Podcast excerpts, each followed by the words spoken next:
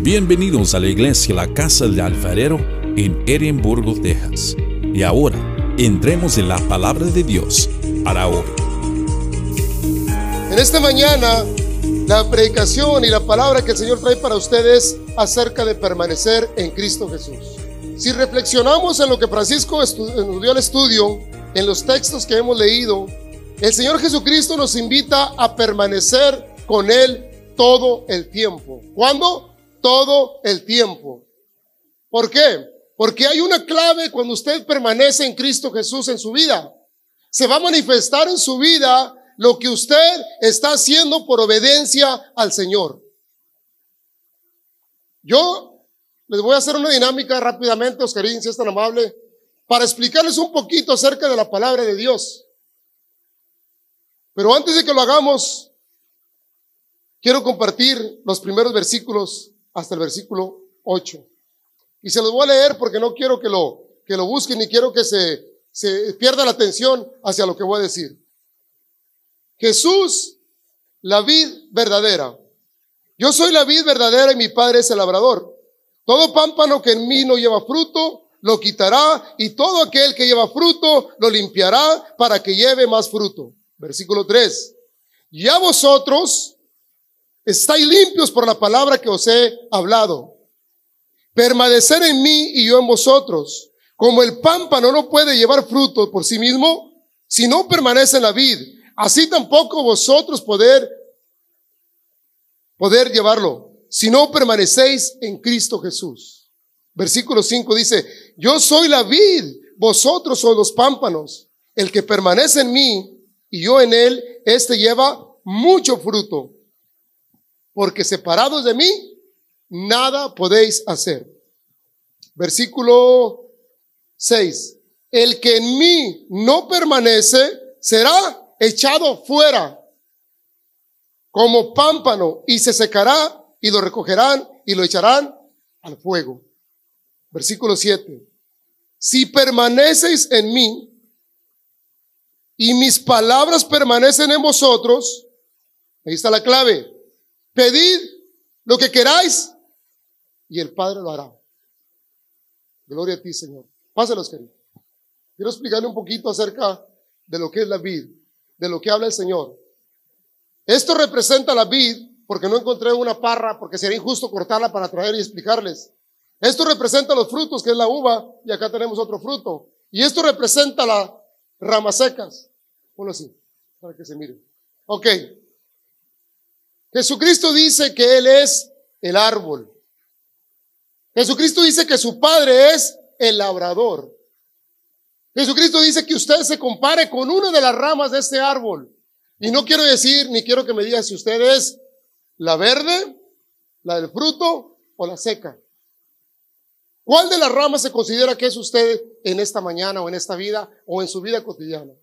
La palabra de Dios dice que va a llegar un momento en tu vida que el Señor va a tener que probarte, va a tener que podarte, el Señor tiene que quitarte, tiene que ponerte, el Señor te va a tratar de una manera de la cual entiendas qué es lo que quiere para tu vida. A veces los problemas, a veces las situaciones nos están podando el Señor y decimos, ¿por qué me pasa esto a mí, Señor? ¿Por qué me estás tratando de esta manera? Si yo he sido obediente, voy a la iglesia, no me la pierdo, estoy ahí. Pero ¿por qué estoy, estoy siendo podado, Señor? ¿Por qué no me está ayudando lo que estoy haciendo? Estoy, mi, mi vida está caminando de una manera que no me gusta. Pero dice el Señor, espera, es un proceso. Pero cuando eres podado, viene el fruto. Cuando eres podado, viene el fruto. Porque la poda hace que la persona crezca y reconozca que depende de un Cristo vivo. Que depende de un solo Señor para poder salir adelante en tu enfermedad, en tu matrimonio, en tus hijos, en la vida, en los problemas, en la droga, en el vicio. Necesitamos estar unidos a Cristo. Dice la palabra de Dios que tristemente en esta iglesia o en otras iglesias hay ramas que se miran muy bonitas, pero que no dan frutos. Hay ramas que se miran que tengo 20 años en la iglesia, pero no dan frutos. Y dice la palabra de Dios que la rama que no da fruto será cortada, la rama que no da fruto está seca, la rama que no da fruto la corta el Señor. Y dice el Señor, será echada al fuego. Qué tremendo es eso, ¿verdad? Que usted sea la rama seca o que yo sea la rama seca. Yo no quiero pasar eso. ¿Sí ¿Cuál de las ramas de ese árbol quiere ser? En Cristo Jesús.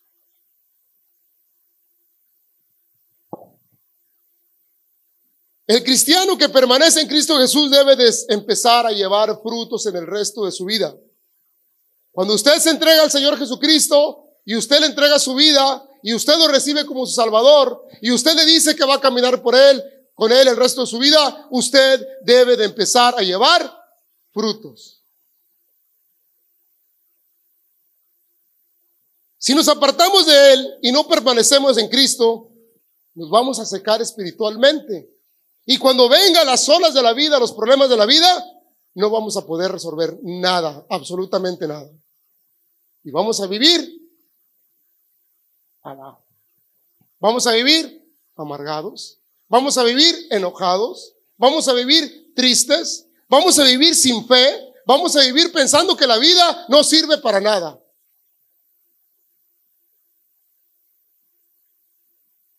Por tu gracia estoy aquí en esta mañana, Señor. Decía la alabanza, por tu gracia estoy sentado en esta silla en esta mañana, Señor. Ahora, si queremos recibir lo que estamos pidiendo en nuestras oraciones, debemos de permanecer en Cristo Jesús. La clave que Jesús te da dice, si quieres recibir lo que pides, permanece conmigo. En esta vida hay un sacrificio para recibir algo, ¿cierto o no cierto? Si usted quiere ganar dinero, ¿qué es lo que tiene que hacer? Trabajar arduamente para poder ganar dinero. Si usted quiere recibir uh, una, una, un, degree, un, un grado en el colegio, tiene que pasar mucho tiempo estudiando para poder lograr ese degree.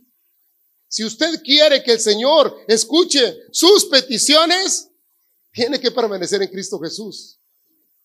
Tiene que estar cerca de Jesús todo el tiempo para que el Señor lo escuche. El Señor promete y cumple. En el versículo 7 que dice el Señor, dice, si permanecéis en mí y mis palabras permanecen en vosotros, pedid todo, pedid todo lo que queráis y os será hecho. Pero ¿qué necesito hacer para que me lo conceda el Señor? Permanecer en Él. Venir a la iglesia con responsabilidad, venir a la iglesia con mansedumbre, venir a la iglesia con sumo gozo, pero primeramente con acción de gracias. Podemos darnos cuenta que la importancia de permanecer en Cristo Jesús y en la vida cristiana, de no volver atrás a las cosas que ya dejamos, de no apartarnos del camino del Señor. Y entonces, la pregunta es, ¿Por qué tanta gente se aparta del camino del Señor si ya conoció todas las cosas de Dios? ¿Por qué? ¿Por qué nos retiramos del Señor y decimos, ok, voy a tomarme un break y a lo mejor el año que entra regreso otra vez contigo, Señor? O el Señor nos concede un favor y decimos, thank you, te miro después. O pasamos por un problema, le pedimos, ahí estamos, ahí estamos, nos lo concede y nos retiramos. ¿Por qué no permanecemos? ¿Por qué nos apartamos del Señor? Vamos a ver la respuesta. Número uno, nos apartamos porque preferimos las cosas que el mundo nos presenta. Preferimos, no voy a la iglesia porque tengo que cortar la yarda. No voy a la iglesia porque es mi día domingo de ir al gimnasio. No voy a la iglesia porque tengo que ir a hacer unas cosas que tengo pendientes. No voy a la iglesia porque mi prioridad es empacar 20 rollos de zacate que me van a pagar un dineral por ese dinero. Pero ¿sabes qué? Cuando tú depositas la fe en Dios, todo lo que estás pidiendo vendrá por añadidura. Porque la obediencia al Señor aquí está en esta mañana. Usted vino por la gracia de Dios. Usted vino porque su corazón necesita a Jesucristo hoy. Usted vino porque necesita un cambio en su vida. No en la vida de mi esposa, no en la vida de mi hijo, en mi vida. I need change my life now. Pero si usted se lo pide al Señor, vente, hijo, vente, mi hijo. Es el momento que estabas esperando. El tiempo de Dios es perfecto, siempre mencionamos eso. Mi hijo, ponme en la pantalla Primera de Corintios 15, 58, por favor. No debemos de separarnos del camino del Señor, pase lo que pase. Yo sé que está caliente, pero créanme lo que cuando hemos ido al azar, está más caliente que aquí. Cuando estamos en el gimnasio, estamos sudando más que aquí. Cuando estamos cortando la yarda, estamos más sudando que aquí. So, gloria al Señor por este momento. Dice la palabra, gózate en todo momento y dale gracias al Señor. Porque te da calor, porque estás vivo y respiras. Porque tienes una buena salud. Primera de Corintios capítulo 15, versículo 58. Y me gusta que lo pongan para que vea, porque yo se lo puedo leer, pero lo va a entender mejor ahí. Escuchen lo que dice la palabra. Así que, hermanos míos amados, están firmes y constantes, o sea, todo el tiempo, creciendo en la obra del Señor. ¿Cuándo? Siempre. Eso es lo que me gusta. Eso es lo que me gusta, lo que viene. Sabiendo que vuestro trabajo en el Señor no es en vano. Todo lo que usted haga para el Señor tiene su recompensa. Todo lo que haga para el Señor viene de parte de Dios para usted. Y viene en magnitud. No viene en lo que usted esperaba. Viene en grande porción. Porque el Señor dice que cuando da, da con una porción llena y bien apretada. Bendito el Señor en esta mañana porque la palabra del Señor está diciendo que alguien la está escuchando. Número dos, nos apartamos porque no tenemos un corazón agradecido con Dios. Nuestro corazón está muy lejos de agradecerle al Señor lo que ya ha hecho en nuestras vidas. Yo le decía en el diezmo, no lo damos porque queremos más, lo damos porque ya nos dio demasiado en el resto, el pasado de nuestras vidas. Y lo que tenemos, debemos de agradecérselo al Señor. Salmo 103, versículo 2, hijo. Nos apartamos porque nuestro corazón no agradece las cosas de Dios. Salmo 103, versículo 2, mire lo que dice. Bendito el Señor por ese, por ese salmo también. Ese versículo está hermosísimo. Y todas las mañanas debe decirle usted al Señor estas palabras. Salmo 103, versículo 2.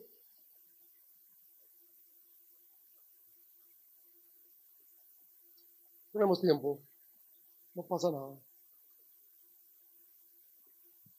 Ok, déjame buscar. Salmo 103, versículo 2. Ahí está, se lo voy a leer. Dice, bendice alma mía a Jehová y no olvide ninguno de sus beneficios. Todas las mañanas que usted se levante, agarre el Salmo 103, versículo 2 y dígale, bendice alma mía a papá Dios. Y no te olvides, no te olvides de todo lo que te ha dado. Escúchelo bien. Cuando usted agradece, esa es la clave para que siga Dios obrando en su vida. Porque el agradecimiento viene primero que el pedir. Y no te olvides, alma mía, de los beneficios que papá Dios ha hecho contigo.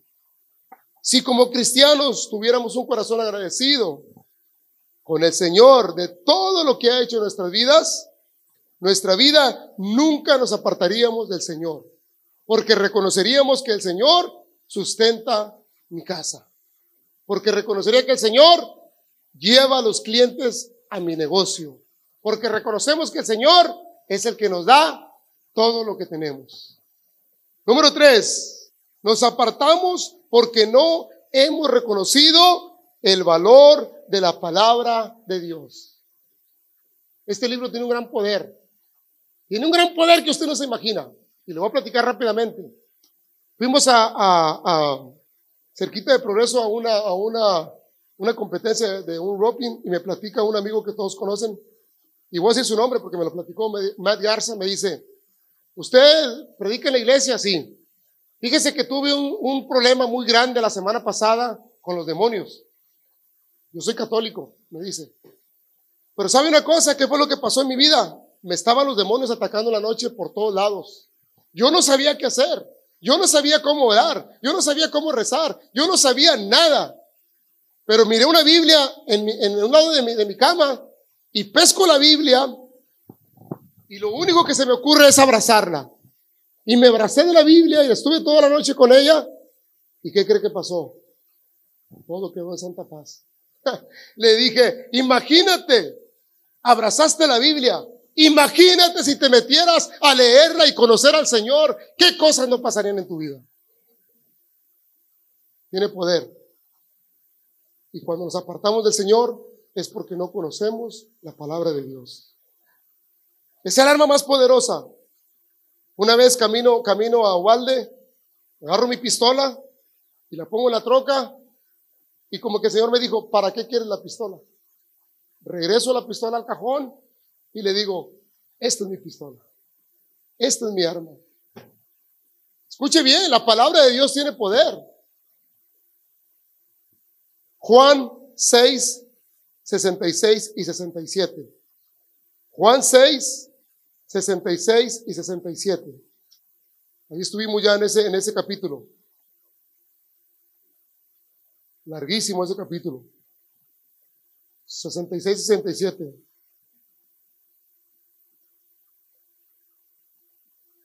¿Se acuerda lo que dijo Francisco? Se apartaron, dice, dijo entonces Jesús a los doce, ¿queréis acaso irnos también vosotros? Porque cuando ya empezaron a mirar las cosas como que se miraban medias duras, dijeron, ¿sabes qué? Yo mejor me voy un ratito mientras que pasa toda la tormenta, mientras que se calma todo, yo me voy y luego regreso. Está firme en el Señor. No tenga miedo a las cosas que vendrán, porque el Señor estará con usted. Manténgase con el Señor firme, pase lo que pase.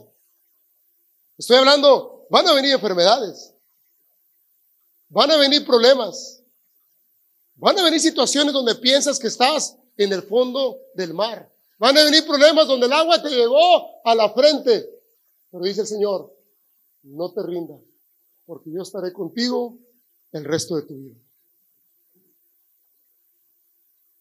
Es por eso que nuestra mirada, nuestra confianza, nuestra esperanza tiene que estar puesta únicamente en Cristo Jesús. Ahora me vi más profesional porque ahora hice hojitas y cambié una hojita. Entonces, mis amados hermanos, esta ya la leí, yo también ya la leí, continuamos. Verdaderamente que uno de los principales motivos para permanecer en los caminos de Dios tiene que ser por gratitud. Si usted quiere permanecer en Dios, todo momento agradezca al Señor la vida suya. Qué hermoso es darle gracias a Dios por nuestros hijos. Yo le comentaba a mi amigo Willy, pon en las manos del Señor a tus hijos donde quiera que estén. Entrégaselos al Señor, dile Señor, donde quiera que estén, líbralos de los accidentes, apártalos de las malas amistades, camina con ellos todo el tiempo y no permitas que tropiecen. Y cuando usted ora de esa manera, dice el Señor, escucho todo lo que tu corazón está hablando. Necesitamos depender del Señor para todo. ¿Para todo? Para todo. Cuando te subes a manejar el carro, Padre, en tus manos encomiendo mi vida. Cuando te subes a trabajar al tractor, cuando te sientas en la casa, cuando vas a comer, cuando vas a ir a un deporte, Señor, bendice mi alma, Señor. ¿Cómo podemos, para terminar, ¿Cómo podemos dar verdaderos frutos? La palabra de Dios habla acerca de los frutos, pero ¿cómo los podemos dar los frutos? Vamos a ver cuatro versículos y con eso terminamos. Primera de Pedro 4.10, hijo. Primera de Pedro 4.10 para mirar cómo podemos dar frutos, porque usted está preguntando eso. ¿Y cómo puedo dar frutos? ¿Y cuáles son los frutos que debo dar? Primera de Pedro, versículo 4, a mi capítulo 4, versículo 10. ¿Sí? Ok. Escuche bien lo que dice la palabra de Dios. No lo digo yo. Cada uno según el don que ha recibido, ministrelo a los otros como buenos administradores de la multiforme gracia de Dios. Cada uno de ustedes, Dios le ha dado, dice la palabra, mínimo un don. Yo le puedo decir a los que miro y conozco cada quien cuál es el don que yo miro en usted. Pero usted sabe lo que Dios le ha dado. Usted tiene la facilidad de palabra. Usted tiene la facilidad de convencer a una persona. Es un líder. Usted tiene la facilidad de leer. Yo no la tengo. Usted tiene la facilidad de entender. Usted tiene la facilidad de hablar, de amar, de querer. Como dijo Francisco, Bachi es una persona alegre que te contagia de esa alegría. No importa lo que esté pasando. Ayer lo corrieron del trabajo y venía con una risa. Risa y risa y me dijo, me corrieron del trabajo, pero yo confío en Dios. Gloria al Señor, le dije. Esas son las palabras que debemos de hacer. Dice la Señor que cuando estás en la, cuando estás en la, en la tormenta, es cuando Él se gloria. En tus debilidades, el Señor se gloria, porque sabe que va a sacar algo bueno de ahí. Sabe que va a venir algo bueno. Entonces dice que debemos todos tener este don, pero debemos de activarlo. Vamos a Gálatas 5, 22 y 23 para que veamos los frutos que Dios quiere que demos o que tengamos en nosotros. Y uno de los frutos que yo creo que todos debemos de tener es hablar de la palabra de Dios, ayudar al caído, ayudar a los huérfanos y ayudar a los ancianos. Son los frutos que el Señor va a dar en tu vida. Uh, Gálatas 5, 22 y 23, hijo. Ahí están todos los frutos. Francisco los nombró en el estudio. Mírelos. Cuando una persona manifiesta uno, dos o tres, cuatro, cinco de estos frutos, verdaderamente el Espíritu de Dios mora dentro de ese cristiano. Si usted empieza a notar alguno de estos frutos, hay un cambio en su vida. Mire, mas el fruto del Espíritu de Dios es amor. Ese es el más importante. Amor, gozo, paz, paciencia, benignidad, bondad y fe. Si usted experimenta alguno de estos ah, frutos en su vida, está haciendo lo correcto. Está yendo en un cambio en Cristo Jesús. Ha reconocido lo que el Señor quiere de su vida. Si usted tiene fe, gloria al Señor. Porque sin fe es imposible agradar a Dios. Si usted tiene paz, bendito el Señor. ¿Dónde debemos de tener el mejor lugar para descansar? En nuestra casa. Cuando usted llegue a su casa, tiene que haber paz. Si en esa casa no hay paz, el Espíritu de Dios no mora en ese hogar. Dice el Señor que es el demonio. Entonces sáquelo y meta a Jesucristo en esa casa. Los frutos del Espíritu de Dios son amor, gozo, paz, paciencia. ¿Quién tiene paciencia? Levanta la mano. ¿Quién tiene paciencia? Tita, ¿tiene paciencia el Señor? No, el Señor que está al lado suyo. Ven, reconocemos que no tenemos paciencia. Pero ¿qué tenemos que hacer? Permanecer en Cristo Jesús para lograr la paciencia. Yo conozco en esta iglesia, miren, todas las cosas que usted pidiera en Cristo Jesús serán hechas. Señor, yo te pido que en mi vida, mi problema que estoy batallando es que no tengo paciencia, Señor. Ayúdame a tener la paciencia que necesito. ¿Y sabe que le dije a mi hermano un día? ¿Sabes por qué te puso Dios en el hospital en esa cama? Para que tuvieras comunión con Él y tuvieras paciencia.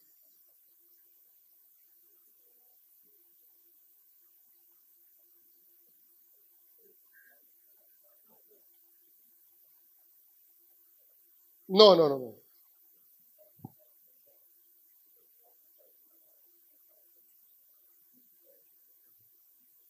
Exactamente.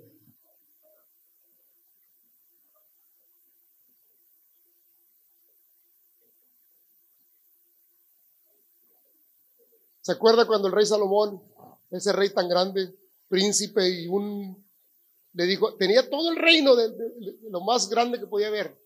Y le dijo el Señor, por tu obediencia y por tu fe y por todo lo que tú crees en mí, pídeme algo y yo te lo concedo. ¿Usted qué hubiera pedido? Un carro, una troca, una casa, un caballo de cinco mil dólares. Salomón le dijo, Señor, dame sabiduría para poder manejar todo el pueblo. Y cuando Dios te da sabiduría, vas a tener paciencia, vas a tener paz, vas a tener amor, porque sabes cómo controlar cualquier tipo de situación.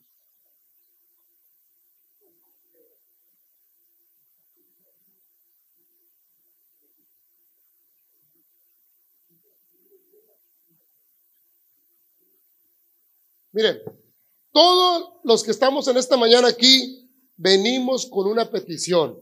¿Cierto o no cierto? Todos venimos con una petición para Dios.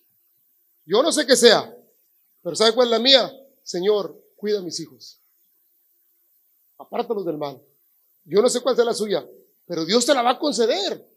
Cuando tú le hablas del corazón, Dios te lo va a conceder. Porque dice que de lo que habla la boca, está yendo el corazón. Si la boca habla maldición, está yendo de maldición el corazón. Si la boca habla cosas buenas, es tu corazón. Si la boca habla de, de, orgullo, de orgullo y de vanidad, acá adentro está lleno.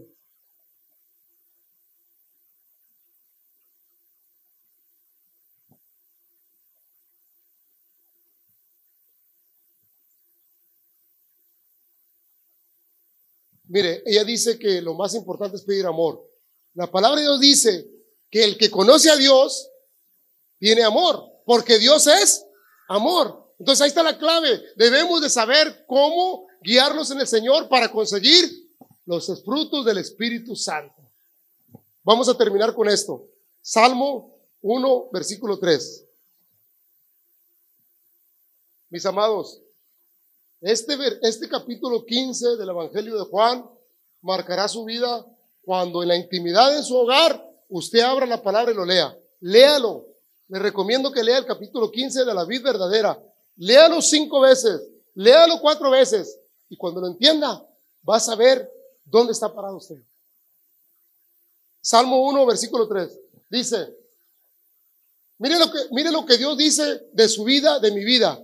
Cuando usted camina con Jesucristo, dice la palabra de Dios, será como árbol plantado junto a corrientes de agua, que da su fruto en su tiempo y su hoja no caerá. Y todo lo que hace, bendito Señor. Denle un aplauso al Señor por ese versículo.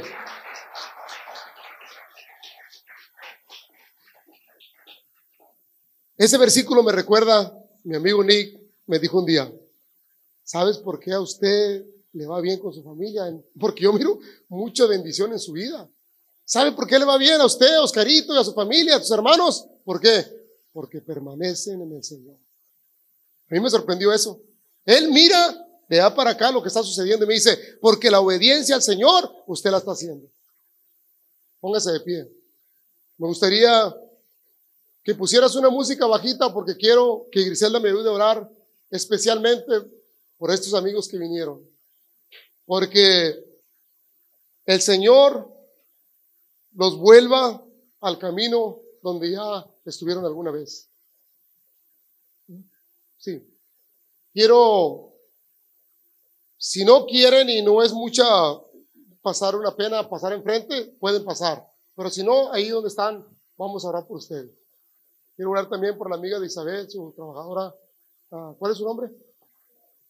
María Dolores. Ella, ¿por quién era? Por Enrique Junior. Okay. Miren mis amados, hay mucho trabajo que hacer para el Señor. Y si usted no hace el trabajo, no está llevando frutos. Yo les pido que dentro de sus oraciones, allá donde estén, ya sea en el monte, en, la cama, en el restaurante, en la casa, en el carro, díganle, Señor, ten piedad y misericordia de las personas que necesitan tu ayuda. Mi trabajo, Señor, es darte la noticia, pero tú haces tu voluntad. Vamos a inclinar nuestro rostro. Let's bow our heads. Dear Lord, we come before you to thank you for this opportunity. We thank you because there's no coincidence. There's no mistake of why you have these people here. This is a divine appointment. If it's a one time, let it be but they're not leaving the same day, the same way they came in today. They're filling up their heart. They're filling up the hope. They're filling up their spirit. If you feel dry, this is the moment to fill up. If you feel empty, this is the moment to fill up. If this is the moment that you're confused and you see a light, this is the moment to rise up because God is telling you that you are not alone. He said he never leave you nor forsake you. He is by your side. And if you allow him, And if you allow the Holy Spirit, He will guide you. He will teach you. He will lift you up. He will take you. He will make a way where there's no way. But there's a decision that you need to make today. God created you and we are all His, but only few are His children because you allow Him in your life. It's your personal decision. Mommy, daddy, grandma cannot take you into heaven. It's a decision that you have to make today. Accept Jesus Christ in your heart. Make him your savior. Ask him for forgiveness. And whatever you see in others is because they made that decision. And now it's your time. Now it's your turn to lift up, to get up, to rise up, to beat statistics. Because a lot of people might think you're not going to get too far. But there's nothing impossible for the Lord. He'll lift you up. He'll take you to places that you never thought you will be. He will provide. He can open a heaven over your life. He can heal you. He can restore you. The Bible says that He makes things new. He created the heavens and the earth. What is impossible for Him? Nothing. Because He started from nothing and he can create everything new. He can erase your past and start all over again. He's the God of opportunities. He loves you so much that he made a divine appointment for you today. It's up to you if you want your name written in the book of life. And the only way is to accept Jesus Christ in your heart. He can erase everything. He's not going to make it easy on you, but He's going to stand right by your side. He's going to stand right by next to you. His Holy Spirit is going to be with you day and night, just like He promised. Lord, we thank you for each and every one of them. Only you know their hearts. Only you know their troubles. Only you know the tears that they dropped, Lord. Bless them. Let this the day that they rise up with the different mentality, with the bigger, stronger hope. Let this be the day that they start all over again. Let this the day that they part waters of what's wrong and what's right. Let this the day of a change, a new beginning in their life. And we thank you, Lord. Te damos gracias por esta persona también que ha venido el día de hoy. Su espíritu está siendo renovado. Sus fuerzas son nuevas como el águila. Tú la vas a llevar, la vas a levantar a lugares, Señor, donde ella no esperaba. Vas a construir lo que el enemigo ha quitado. Te damos gracias, Padre Celestial, porque nuestra vida en ti no es en vano, nuestro trabajo no es en vano. Tú recompensas, Padre Celestial. Tú eres un Dios de oportunidades. Te damos gracias por este día porque sabemos que este día los libros se abren, Señor, para escribir nuevos nombres. Los libros se abren para escribir nuevos nombres. The book of life is being opened to write new names on it. Let that be yours. Que ese sea tu nombre que está siendo escrito en el libro de la vida. Te damos a ti toda la honra y toda la gloria, porque solamente tú lo mereces. Y el pueblo de Dios dice,